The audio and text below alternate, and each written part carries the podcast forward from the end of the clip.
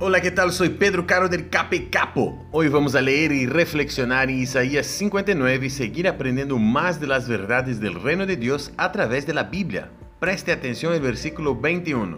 Dice, En cuanto a mí, dice el Señor, este es mi pacto con ellos, mi espíritu que está sobre ti y mis palabras que he puesto en tus labios. No se apartarán más de ti, ni de tus hijos, ni de sus descendientes, desde ahora para siempre, dice el Señor.